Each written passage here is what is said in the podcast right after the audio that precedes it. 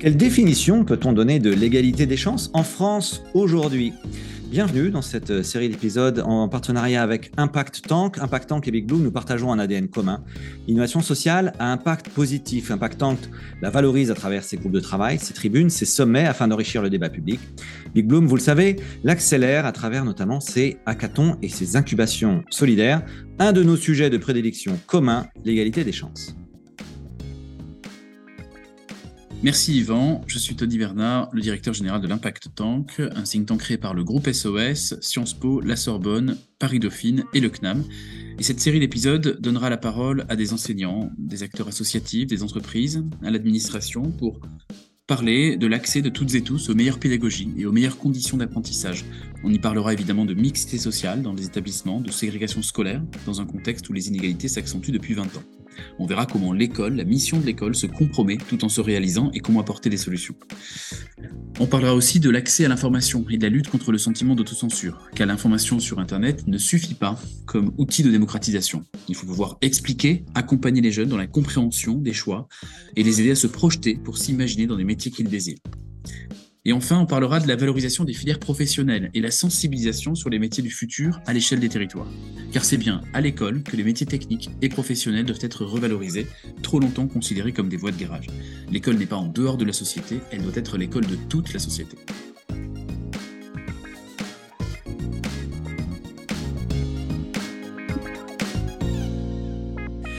Bonjour à toutes et à tous, bienvenue sur ce nouvel épisode du podcast By Doing Good, le podcast de l'innovation sociale raconté par ceux qui la font. Aujourd'hui, euh, épisode spécial en partenariat avec Impact Tank, on parle de l'égalité des chances et on parle en particulier de la valorisation des filières professionnelles. J'ai le plaisir d'accueillir euh, trois euh, invités. D'abord, Pacrette Desmottes Ménard. Bonjour Pacrette. Bonjour à tous. Pacrette, tu es directrice générale de Actavista. Euh, tu es basée à Marseille, hein, c'est bien ça, Pacrette Tout à fait, oui. Nous avons avec nous également Thomas Guichard. Bonjour Thomas. Bonjour à tous. Thomas, tu es responsable des relations entreprises à l'école de la deuxième chance de Seine-Saint-Denis. Alors, on va découvrir avec toi qu'est-ce que c'est que les écoles de la deuxième chance. Et puis, euh, notre troisième invité, c'est Elder de Magalès. Euh, bonjour Elder. Bonjour à tous. Alors toi, tu es dans un environnement professionnel très différent puisque tu es directeur général de RIKIP France, donc c'est du facility management, du service euh, aux entreprises sur les sujets de, bâtiments. Euh, on va découvrir tout ça ensemble. On va parler égalité des chances. C'est quoi l'égalité des chances de votre point de vue? Mais d'abord, faisons un peu euh, connaissance. Euh, alors, Pacrette, nous deux, on se connaît un petit peu, mais je vais te laisser la parole euh, en premier. Est-ce que tu peux nous dire qui tu es, ton parcours en quelques mots, et puis pourquoi tu t'es engagé, toi? Parce que tu vas nous raconter ça, mais Actavista, c'est quand même une association engagée. C'est quoi? Est-ce qu'il y a eu un déclic, un moment dans ta vie qui fait que tu t'es dit que tu voulais prendre un, métier à impact? Alors, moi, je m'appelle Pacrette, donc j'ai 44 ans. Euh, j'ai une formation plutôt euh, histoire de l'art et droit. Et j'ai euh, très longtemps travaillé dans le secteur de la préservation du patrimoine euh, et notamment longtemps euh, au sein de la Fondation du patrimoine. Donc euh, voilà, plutôt un univers, euh, je dirais, assez feutré, euh, passionnant aussi. Et en fait, c'est dans mes anciennes fonctions, la Fondation du patrimoine, que j'ai rencontré l'association Actavista. Et j'ai eu un espèce de, de, coup de cœur énorme, une révélation pour ce projet. j'ai trouvé ça extraordinaire, cette cette idée hein, de phare de ce projet qui est finalement plus les personnes sont dans des situations d'exclusion, plus il faut leur confier euh, des belles tâches, des beaux ouvrages pour leur donner, euh, bah, les, leur redonner confiance et fierté, leur donner envie de se rebâtir un avenir. C'est ce que fait l'association Altavista au travers de la restauration de monuments historiques. Et j'ai trouvé ça extraordinaire de combiner les deux. Euh, deux univers qui a priori s'opposent quand même beaucoup.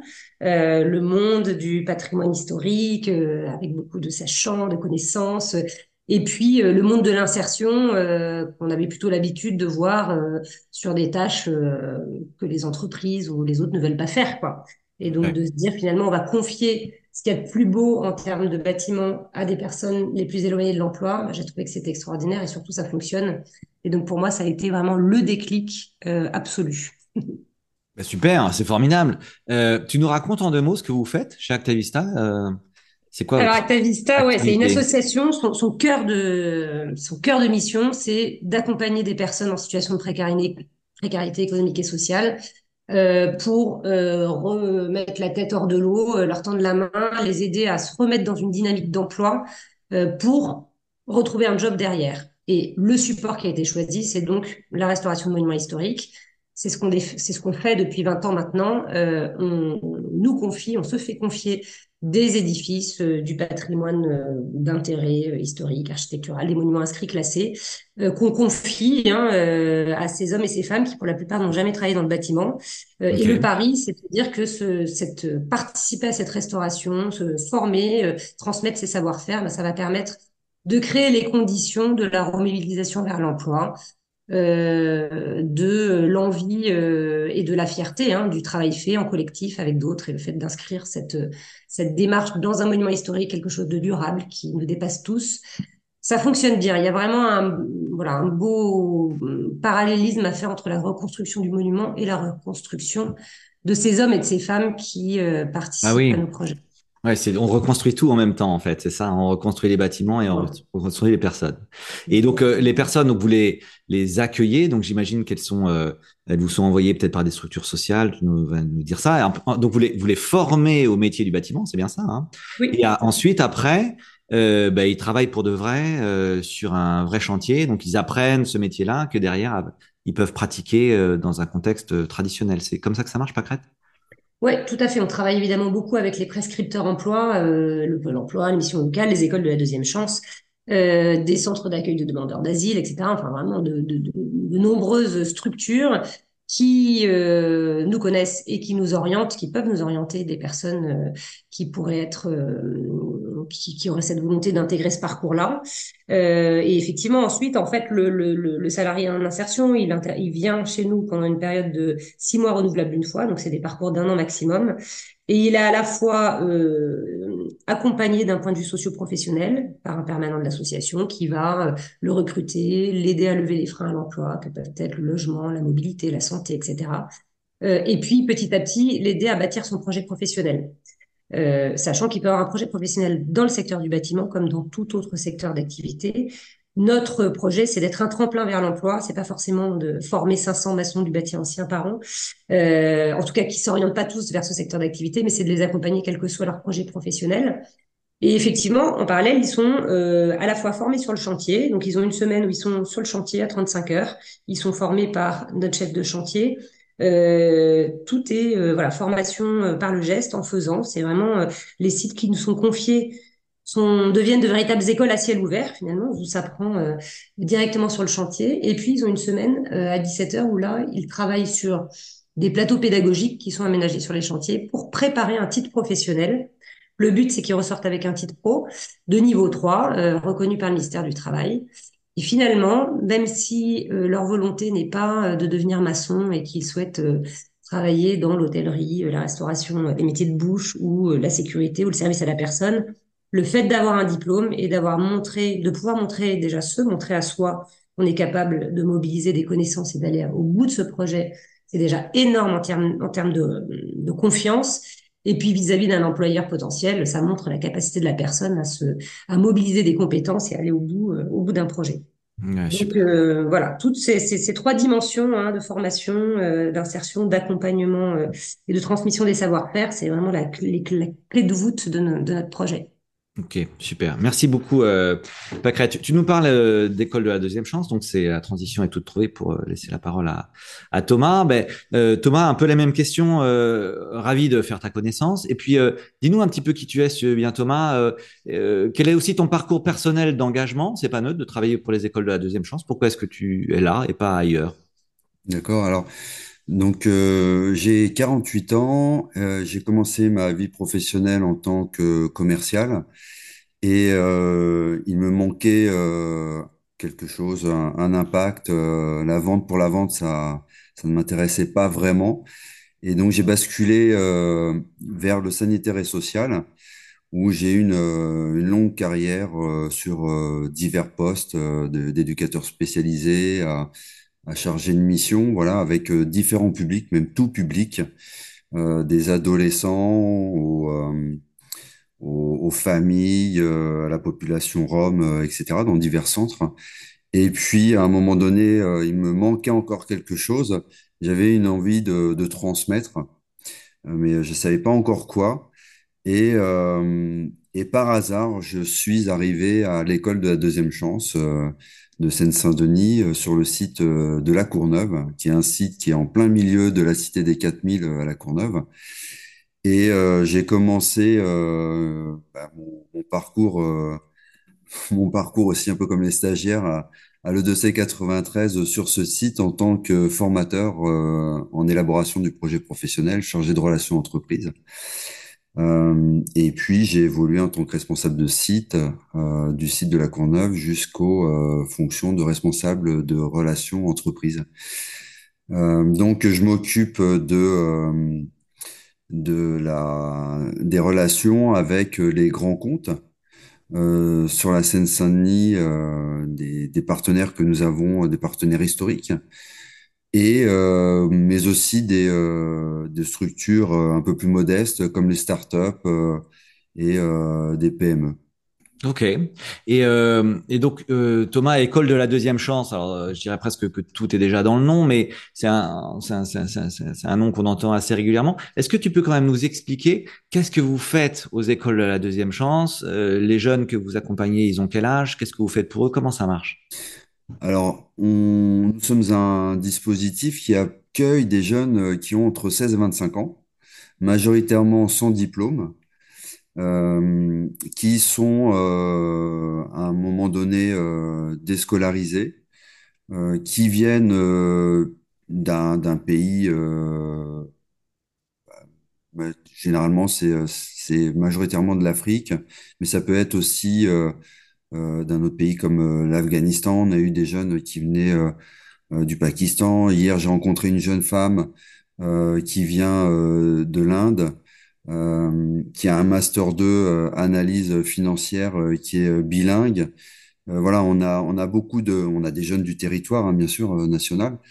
donc voilà, on accueille cette ce type de, de jeunes qui est hyper motivé pour reprendre un parcours de formation qui dure maximum 10 mois, euh, qui est en alternance, trois semaines de remise à niveau sur les savoirs fondamentaux, maths, français, euh, informatique. Euh, ils vont faire aussi du théâtre, de l'anglais, du sport, la connaissance du monde contemporain, bien sûr l'élaboration d'un projet professionnel. Euh, sur le 2C93, on a une particularité, c'est qu'on a un cycle de visites citoyennes pour ouvrir justement la citoyenneté. Donc, ils vont visiter le Panthéon, la basilique de Saint-Denis, l'Institut du monde arabe, le musée de l'art et de l'histoire du judaïsme, le musée des arts et des métiers, et puis d'autres musées en fonction des appétences pédagogiques euh, des, euh, des, sites, puisque nous avons quatre sites en Seine-Saint-Denis. Et nous accueillons jusqu'à 620 jeunes par an avec la particularité, c'est qu'à l'école de la deuxième chance, dans les écoles de la deuxième chance, on commence pas en septembre et on finit en fin juin, comme à l'éducation nationale. Nous avons des rentrées euh, régulières. Toutes les trois semaines, nous avons une rentrée d'une promotion qui va jusqu'à 14-15 jeunes, euh, qui permet euh, d'avoir d'être suffisamment à, l'aise pour les jeunes pour bah, reprendre un parcours d'être dans des ateliers accompagnés par des, femmes, des formateurs euh, dans une, avec une pédagogie euh, active. Donc voilà, ça c'est le parcours euh, que nous proposons et les jeunes sont rémunérés. Et sur l'île de France, ils ont le pass Navigo pour aller sur chaque département pour rechercher des stages. Donc trois semaines de remise à niveau, trois semaines de stage et ainsi de suite pendant dix mois maximum mais c'est le jeune qui construit son parcours. Si euh, au bout de deux, trois mois, il trouve une solution, soit un emploi, une formation, euh, il peut nous quitter et puis, euh, et puis ben, s'insérer dans la, dans la vie active. D'accord, ok. Merci beaucoup Thomas, très clair. Et, et c'est un magnifique projet, les écoles de la deuxième chance. ça a un impact social gigantesque et j'imagine que dans le 93, avoir du boulot. je pense que c'est pas ça qui doit manquer. Et donc, bravo pour tout ce que tu fais. on va faire connaissance avec Elder. Elder, donc toi, tu es, dirigeant d'entreprise. Est-ce que tu peux, pareil, un peu nous dévoiler un petit peu qui tu es, quel est ton parcours d'engagement, si tu me permets ce terme?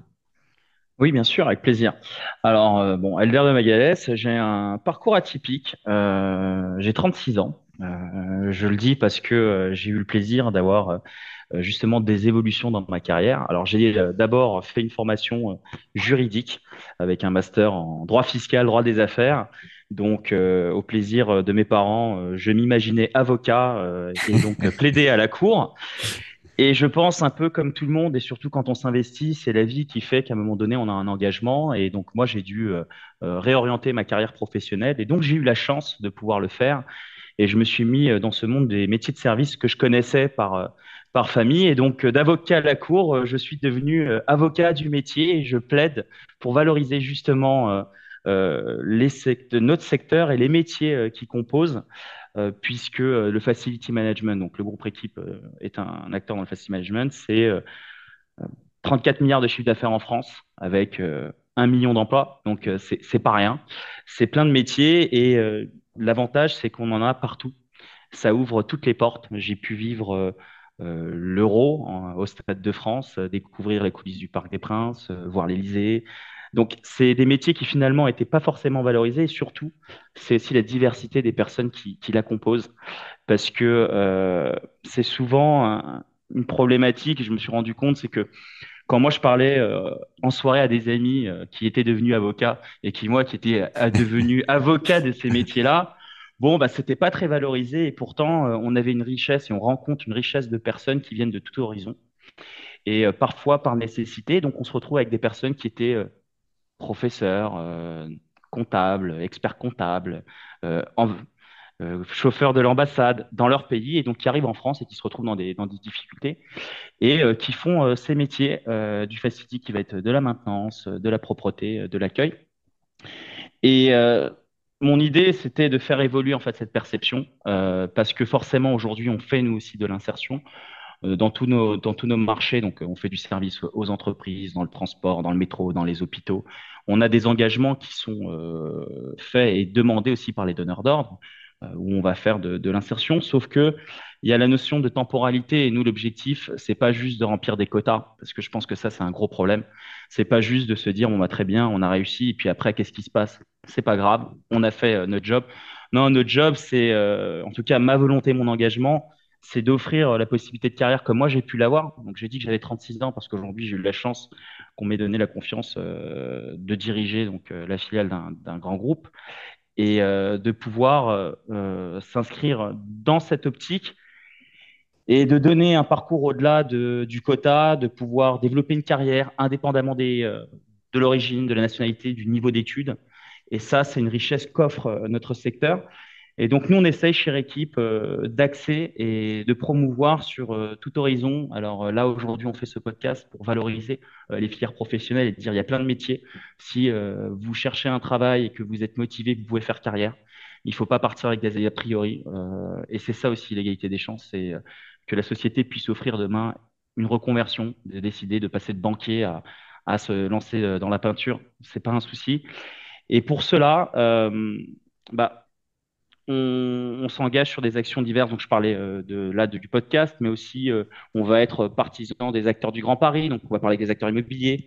Euh, là, on a accompagné la Fondation Ambition Saint-Denis, où on va aller sur de l'art et pas rester sur les mauvais clichés entre guillemets où les métiers de service, c'est des métiers qui sont sans intérêt où n'importe qui peut le faire. Non, c'est faux.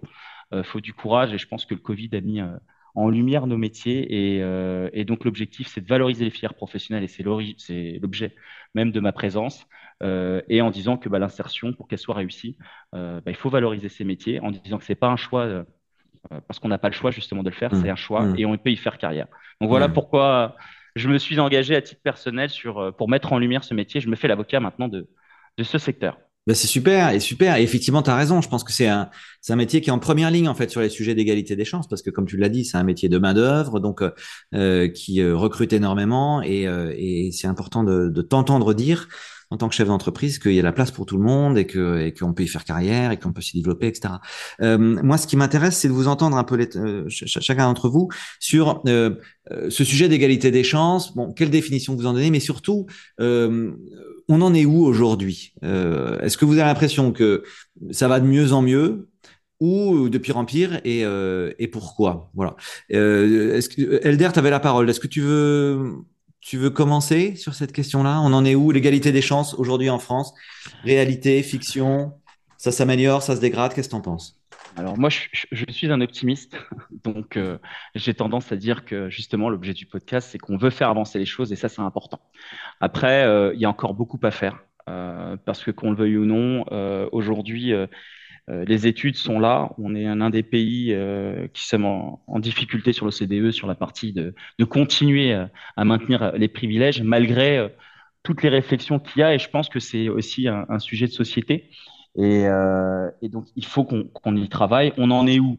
On progresse, mais on a encore trop, c'est ce que je disais, enfin, cheval de bataille, on est encore trop sur une tendance et non pas un investissement et un engagement personnel. Et, je pense que tant qu'on aura euh, aussi bien des donneurs d'ordre, des pouvoirs publics qui veulent se faire bonne conscience en établissant des objectifs sans chercher à ce qui se passe derrière ou ce qui se passe après, euh, on n'est pas bon. Euh, voilà, euh, je, pense que la politique du chiffre, elle n'a pas sa place sur l'égalité des chances. Le but, c'est pas que je vienne vous voir en vous disant, bah, chez nous, on est bon parce qu'on a fait, on fait 50% d'insertion. Si au bout de trois ans, les licenciés derrière, enfin voilà, si chaque année je tiens mes résultats, il n'y a pas d'objectif. Donc c'est vraiment de s'inscrire et changer la vision. Si on veut vraiment qu'il y ait une égalité des chances, il faut que tout le monde, qu'on arrête, là on parle de valorisation des filières professionnelles, il ne faut pas que ce soit réservé à une certaine caste de personnes. Par exemple, de dire euh, c'est super, euh, t'es fils d'artisan, donc toi tu peux faire sans aucune, tu peux faire des métiers de service.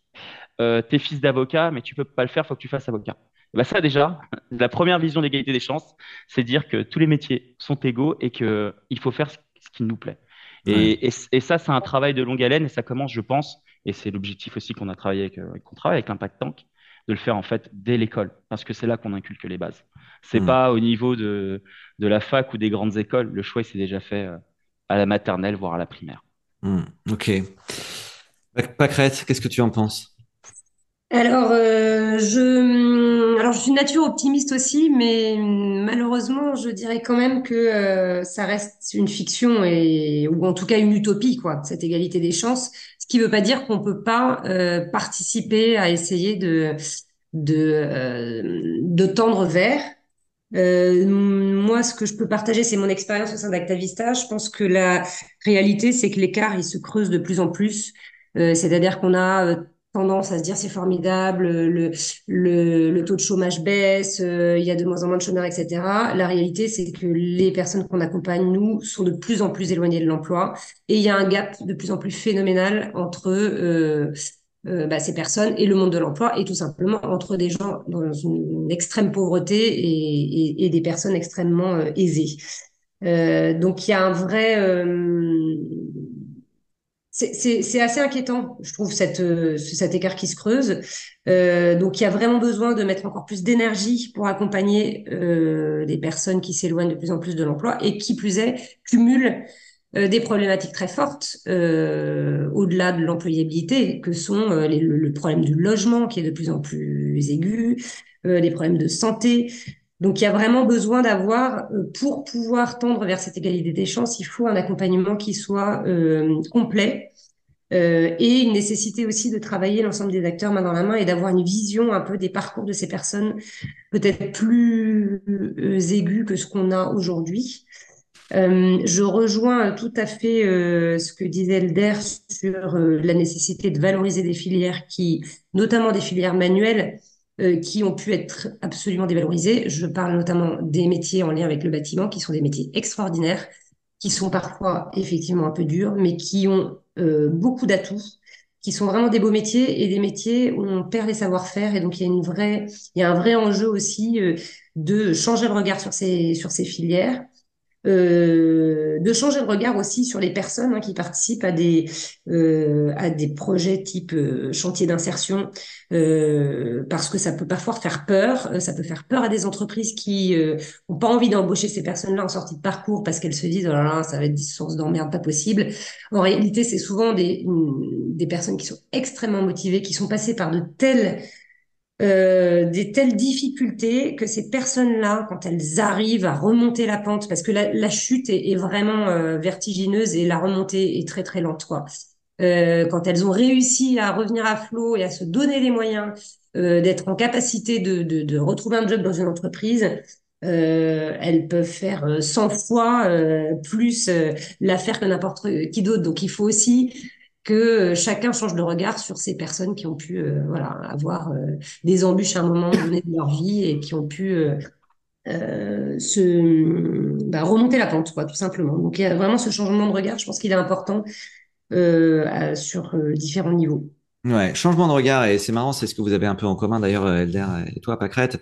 Changer de regard aussi sur la précarité, changer de regard sur comment est-ce qu'on agit aussi avec ces personnes-là. Tu disais effectivement que tu, constates, toi, tu es en première ligne, donc tu constates euh, ce développement de la très grande précarité. Tu, tu l'expliques ça? Qu'est-ce qui se passe selon toi? Pourquoi est-ce qu'on en arrive à des gens qui sont euh, aussi éloignés de l'emploi que ce que tu décris? Bah, c'est un peu ce que je, je, je tout à l'heure. Je pense que c'est le cumul de difficultés, euh, la difficulté d'accès au logement qui est de plus en plus aiguë, euh, surtout dans des grandes villes euh, où les loyers sont plus chers, l'augmentation du coût de la vie tout simplement, de l'inflation qui frappe de plein de plein fouet hein, ces personnes-là qui ont qui sont voilà qui ont, qui ont, peu de peu de moyens de survie.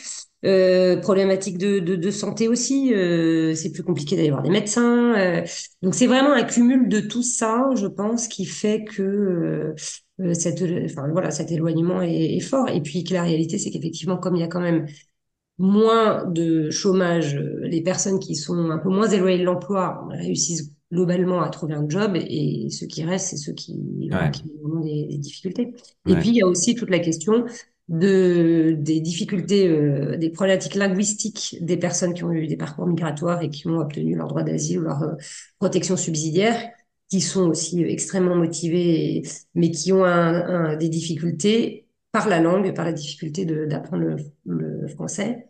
Et donc nous, on a internalisé, on été allé chercher des financements euh, auprès de mécènes pour pouvoir développer des cours de FLE au sein de nos chantiers pour euh, ne pas barrer l'accès à ce parcours à, des personnes euh, ayant ce, type de profil, parce qu'ils parlent souvent. Je précise, que les, je précise que les cours de FLE, c'est français langue étrangère. Ah là là, oui, j'avais dit pas d'acronyme. Français langues étrangères, euh, c'est des personnes qui souvent parlent déjà cinq ou six langues, mais voilà, il n'y a pas encore l'apprentissage du français et c'est dommage de ne pas pouvoir les intégrer euh, et leur proposer ce parcours à cause du français. Donc on, voilà, on a développé ce genre de, d'outils pour pouvoir euh, malgré tout euh, les accueillir sur, euh, sur notre parcours de formation. Merci Pacrette. Thomas, qu'est-ce que t'en penses, toi? L'égalité des chances, pareil, tu la vis au quotidien, ce sujet-là. Ouais, tout à fait. Moi, je suis un peu un intermédiaire entre, euh, entre et puis Elder. Euh, moi, je fais passer des, euh, des jeunes d'une rive à l'autre et, et je serais un peu... bah, c'est pareil, je suis enfin, je suis pas hyper optimiste, mais je suis optimiste parce que sinon je, je ferais plus ce travail-là. Euh, et puis euh, parce que euh, au quotidien, j'ai la possibilité de rencontrer des jeunes, comme je disais, hyper motivés, qui viennent d'un peu partout dans le monde et qui et qui rencontrent des difficultés que chacun d'entre nous n'aurait jamais n'a jamais rencontrées. moi, je, on parlait de parcours effectivement, nous, on accueille aussi des jeunes euh, FLE, enfin français, euh, qui sont en français langue étrangère, avec euh, qui sont, euh, qui parlent effectivement, comme le disait Pacrette, quatre ou cinq langues, qui qui ont une soif d'apprendre. moi, je repense à, à, un jeune qui vient, qui venait d'Afghanistan, qui est passé par l'Autriche, donc qui a euh, qui a appris euh, l'allemand euh, rapidement, qui est resté deux ans en Allemagne, qui voulait y rester, mais qui a été expulsé, qui est arrivé en France contre son gré finalement, et qui atterrit chez nous parce que il, il, il, savait plus où aller. Et chez nous, il construit un parcours, il découvre des métiers auxquels il n'aurait jamais pensé. un peu ce que disait Elder aussi, qu'il faut valoriser des, des métiers qui, qui sont peu attirants, mais lui, ce jeune découvre des métiers et au final, moi j'avais un partenaire, une start-up en pleine évolution qui cherchait des jeunes pour monter des, bon, des casiers connectés et, et je le pousse à aller en stage là-bas parce qu'il il a des, des capacités et des compétences qu'il a développées lors de stages en élec, en, informatique, et ça match tout de suite. Et aujourd'hui, euh, ce jeune, il est en CDI, il est ravi, il est intégré, et, euh, il a même fait intégrer euh, à la société un, camarade, un ami du pays. Voilà, moi je pense que il faut effectivement valoriser les métiers peu connus. Nous, c'est ce qu'on fait au quotidien à l'école de la deuxième chance. On, fait venir des entreprises, on leur demande de présenter leur activité, les métiers euh, en tension euh, pour que les jeunes puissent avoir une autre représentation pardon, qu'ils n'ont, parce que les jeunes ont aussi euh, des représentations effectivement en, fonction de, de leur de leur de leur cellule familiale. Et puis ils sont ils ont aussi des représentations très stéréotypées les jeunes femmes vont vers les métiers euh, de la petite enfance, du soin, les jeunes hommes, le bâtiment ou la vente. Et nous, à l'école de la deuxième chance, on fait tout pour ouvrir le champ des possibles et dire que euh, bah, ils ont des compétences euh, qu'ils ne, qu'ils ne connaissent pas. Alors on les valorise et puis on, on, leur, on leur propose d'aller vers d'autres métiers auxquels ils n'auraient jamais pensé. Mmh. Effectivement, on accueille aussi des jeunes qui ont des, des, difficultés sociales importantes, qui ont pu passer par des, euh, des ateliers chantiers d'insertion, euh, euh, voilà, des, des structures d'insertion. On a un accompagnement spécifique en Seine-Saint-Denis, puisqu'on a des psychologues qui sont là à mi-temps pour, pour aider justement ces jeunes à réparer un peu des, des, accidents de la vie.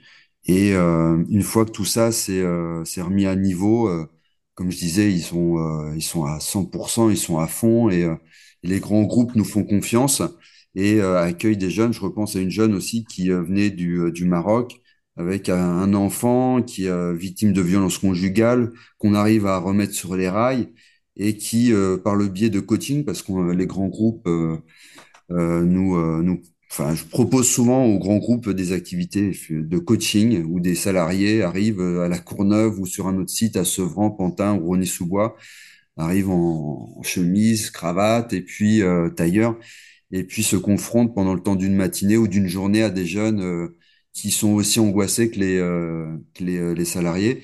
Tout ce petit monde se, se rencontre pendant le temps d'un coaching et ça peut ouvrir la porte pour aller en stage. Et d'un stage, on décroche une alternance et donc la jeune a décroché une alternance chez un grand partenaire et aujourd'hui, elle est, euh, elle finit son alternance de, en comptabilité. Et, euh, et, demain, ça sera une jeune qui sera insérée euh, socialement, citoyennement, etc. Donc, voilà, il faut que c'est un travail au quotidien que, que nous faisons tous les trois là. C'est le combat continue, j'ai envie de dire. Mais si nous, on commence à baisser les bras, alors euh, c'est euh, c'est fini. C'est fini. Mais non, mais et, et, et, merci de le souligner, Thomas, parce que effectivement, euh, vous êtes très représentatif de, de, la plupart des entrepreneurs sociaux que j'ai le plaisir d'interviewer. C'est que finalement, vous êtes confronté au quotidien à la réalité de notre société avec tout ce qu'elle peut avoir de, de souffrance et de, et de douleur pour, pour un certain nombre d'entre d'entre nous, de, et en même temps, vous êtes aussi bah, les acteurs de la solution. Et donc, finalement, ça, ça rend optimiste. Et, j'aime bien votre euh, message, justement, qui est un message de, euh, de joie, qui est un message de joie et d'optimisme en disant, euh, bah oui, c'est pas toujours facile tous les jours, mais euh, on se retrousse les manches et puis et on va y arriver. C'est formidable. et puis ce que j'aime aussi, c'est que vous, vous soulignez que dans la société française, en fait, il y a des gens qui ont des histoires de vie incroyables. Euh, il y a vraiment euh, des histoires de vie extraordinaires. Alors, des gens qui viennent d'autres pays ou de, très près ou de juste à côté, euh, mais des vrais euh, guerriers du quotidien quand même. Hein, des gens qui, euh, qui ont soulevé des montagnes pour réussir à être là où ils sont. et c'est vraiment, je pense qu'ils méritent absolument toutes nos, toutes nos félicitations pour pour ça. Hein. Je trouve que c'est c'est des, des, parcours absolument formidables. moi, j'ai une dernière question en fait toute simple à vous poser. C'est euh, comment faire pour agir? Euh, Qu'est-ce qu'il faut faire? Ce sujet d'égalité des chances euh, qui nous anime tous, on a tous envie, je pense, si on est là autour de cette table, c'est qu'on a envie de promouvoir l'égalité des chances. Mais ça se passe où en fait? Vous parlez de valorisation des métiers, ça m'intéresse aussi de vous entendre là-dessus. Et puis si vous avez des, conseils, des choses que vous auriez mises en place qui marchent, ça peut être des grandes actions ou des toutes petites, ben, je suis preneur de ça. Qui veut commencer? Vaste ah, question. je, je, je, veux bien, je veux bien prendre la main. Pas trop. Bon, alors, j'ai commencé tout à l'heure en disant euh, que pour, euh, pour moi, il faut commencer le, le bon niveau, c'est dès le biberon, j'ai envie de dire parce que euh, c'est dur à changer les mentalités. Euh, une génération, c'est 30 ans, on passe 20 ans à au moins 16, c'est obligatoire sur les bancs d'école. Euh, et donc, si on, veut vraiment changer, ça peut pas être que des actions individuelles, ça doit être des actions qui sont collectives. Et la prise de conscience, elle se fait bah, dès le biberon, euh, puisque c'est là que commence l'inégalité. C'est, je, l'ai dit tout à l'heure, mais euh, après, les parcours professionnels, ce n'est que la conséquence de ce qui s'est passé avant.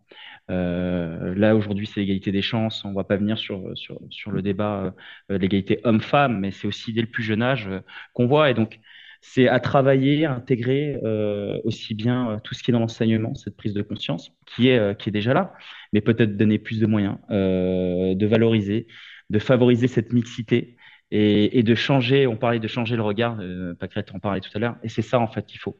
Et pour ça, si on veut arrêter les stéréotypes, euh, on a souvent peur de ce qu'on ne connaît pas. On a souvent des préjugés sur ce qu'on ne connaît pas, et on peut pas nous euh, venir valoriser tous les métiers. Mais si le combat quotidien, en plus, c'est difficile d'attirer euh, les personnes, de leur montrer, mais que déjà, de l'autre côté, on a toute une société euh, qui, condamne ou qui perpétue euh, ces stéréotypes. La tâche est, ardue. Donc, moi, les conseils, c'est vraiment, dès le plus jeune âge, favoriser la mixité, favoriser la communication et aussi encourager. Je trouve que finalement, c'est inégalitaire parce que on est dans un, dans un monde, voilà, où il y a une réalité qui est économique, qui est présente et que sincèrement, c'est plus difficile de répondre à, à la même qualité de service qui peut être demandée en, en s'engageant socialement parce que tous les jours, il faut se lever en se disant bah je continue, c'est le bon leitmotiv, je vais pas faire comme les autres parce que il faut y arriver. Et ça, c'est pas assez valorisé aussi par euh, les donneurs d'ordre, parce qu'on peut pas avoir des discours de dire bon bah voilà, on veut, on promeut, on va promouvoir euh, l'égalité des chances. Mais en attendant, euh, on va vous mettre des impératifs que bah, il faut tout tout de suite, il faut que la personne soit formée euh, et que parce que c'est comme ça, parce que la société le veut. Donc je, je pense qu'il faut travailler dès le plus jeune âge, investir, changer le regard, et puis aussi favoriser, encourager finalement ces initiatives qui sont faites et, et, de dire que bah voilà les personnes qui s'engagent dans l'égalité des chances, et ben on les aide encore plus que, celles qui ne jouent pas le jeu. Donc voilà. C'est clair. Merci Elder. Agir dès le plus jeune âge, effectivement, tout à fait. Euh, valoriser euh, ce qui est, ce qui, peut l'être, ce qui mérite de l'être, euh, et, euh, agir au quotidien. Ouais, qui, euh, Pâquerette, Thomas, Pâquerette. Moi, je veux bien, simplement en rebond hein, de ce que de ce que Elder vient de vient d'indiquer. moi, je pense qu'il y a deux choses. Enfin, ça se joue à deux à deux endroits. Il y a déjà permettre la découverte et attiser la curiosité sur les métiers. Euh, sur la variété des métiers, les métiers manuels, les métiers qui sont peu valorisés, qui pour autant peuvent être euh, des métiers dans lesquels on évolue, on fait carrière, on s'épanouit. Euh, je pense évidemment à mon secteur d'activité, mais pas que. Et puis, euh, et puis, je pense que pour aussi favoriser cette égalité des chances, il faut favoriser la rencontre. Euh, parce que la, la différence, la diversité, elle peut faire peur et c'est en trouvant des lieux de croisement et de rencontre que l'on arrive à, à appréhender l'autre et à en voir toute sa richesse et non pas de le voir comme euh, comme euh, comme un ennemi ou en tout cas comme quelqu'un qu'on voilà qu'on ne comprend pas. Euh, donc euh, pour moi, il faut euh, développer ces espaces de rencontre comme peuvent l'être tout un tas de projets. L'école de la deuxième chance en est un, un exemple. L'entreprise peut en être un exemple. Mais voilà, il y a, je pense qu'il faut favoriser cette mixité sociale et cette découverte de l'autre. Ça me paraît majeur pour lutter contre la fracture sociale et euh, bah, promouvoir l'égalité des chances. Ouais, créer des lieux de rencontre. Et là, tu prêches un convaincu parce que, accessoirement, ben, les hackathons Big Bloom, nous, ce sont des moments de rencontre, hein, justement, où on va avoir euh, parfois des salariés d'entreprise, parfois des jeunes, des étudiants, des citoyens, etc. Et on se mobilise tous ensemble en intelligence collective pour trouver des solutions. Euh, Thomas, ta baguette je, magique à toi, c'est quoi? Je ne vais pas être très original, mais euh, je vais être aussi la synthèse euh, de ce qu'a dit Elder et puis Pacrette. Euh, je pense qu'effectivement, ça se travaille dès le plus jeune âge.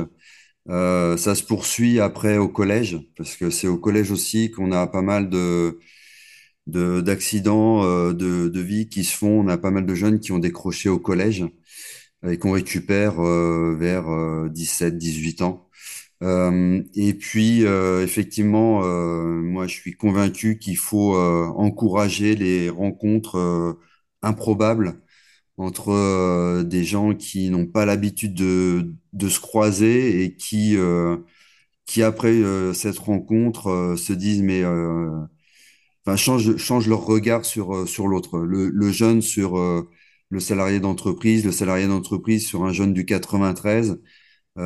Ça casse les clichés, c'est ce qu'on fait au quotidien. Et, et ça permet d'ouvrir des, des, possibilités pour pour les jeunes, c'est aller vers effectivement, euh, je crois que c'est pas Crête qui disait ça, aller vers euh, vers l'inconnu. Euh, ça fait peur, mais mais en face, voilà, il y a des, des gens qui ont aussi peur et et, et ces rencontres ne peuvent être que positives pour tout le monde. Et puis voilà, ouvrir sur des métiers et c'est effectivement à travers la valorisation de certains métiers que que des jeunes pourront s'insérer et puis devenir des gens des gens très très bien, euh, ce qu'ils sont déjà à la base, quoi. Et puis euh, et évoluer euh, par la suite. Voilà, je, je pense que voilà, voilà pour moi ce que ce qui serait bien de faire. Eh ben, c'est bien, eh ben, c'est super. Thomas, on prend ton mode d'emploi et on le met en œuvre euh, dès demain. C'est parti. Eh bien, merci beaucoup à, tous les trois. C'était By Doing Good, le podcast de l'innovation sociale raconté par ceux qui la font et ceux qui la font aujourd'hui. C'était Thomas Guichard, Pacrette Desmottes Ménard et Elder de Magalès. Merci beaucoup à tous les trois pour votre présence. Et puis, euh, chers auditeurs, je vous dis à la semaine prochaine. À bientôt.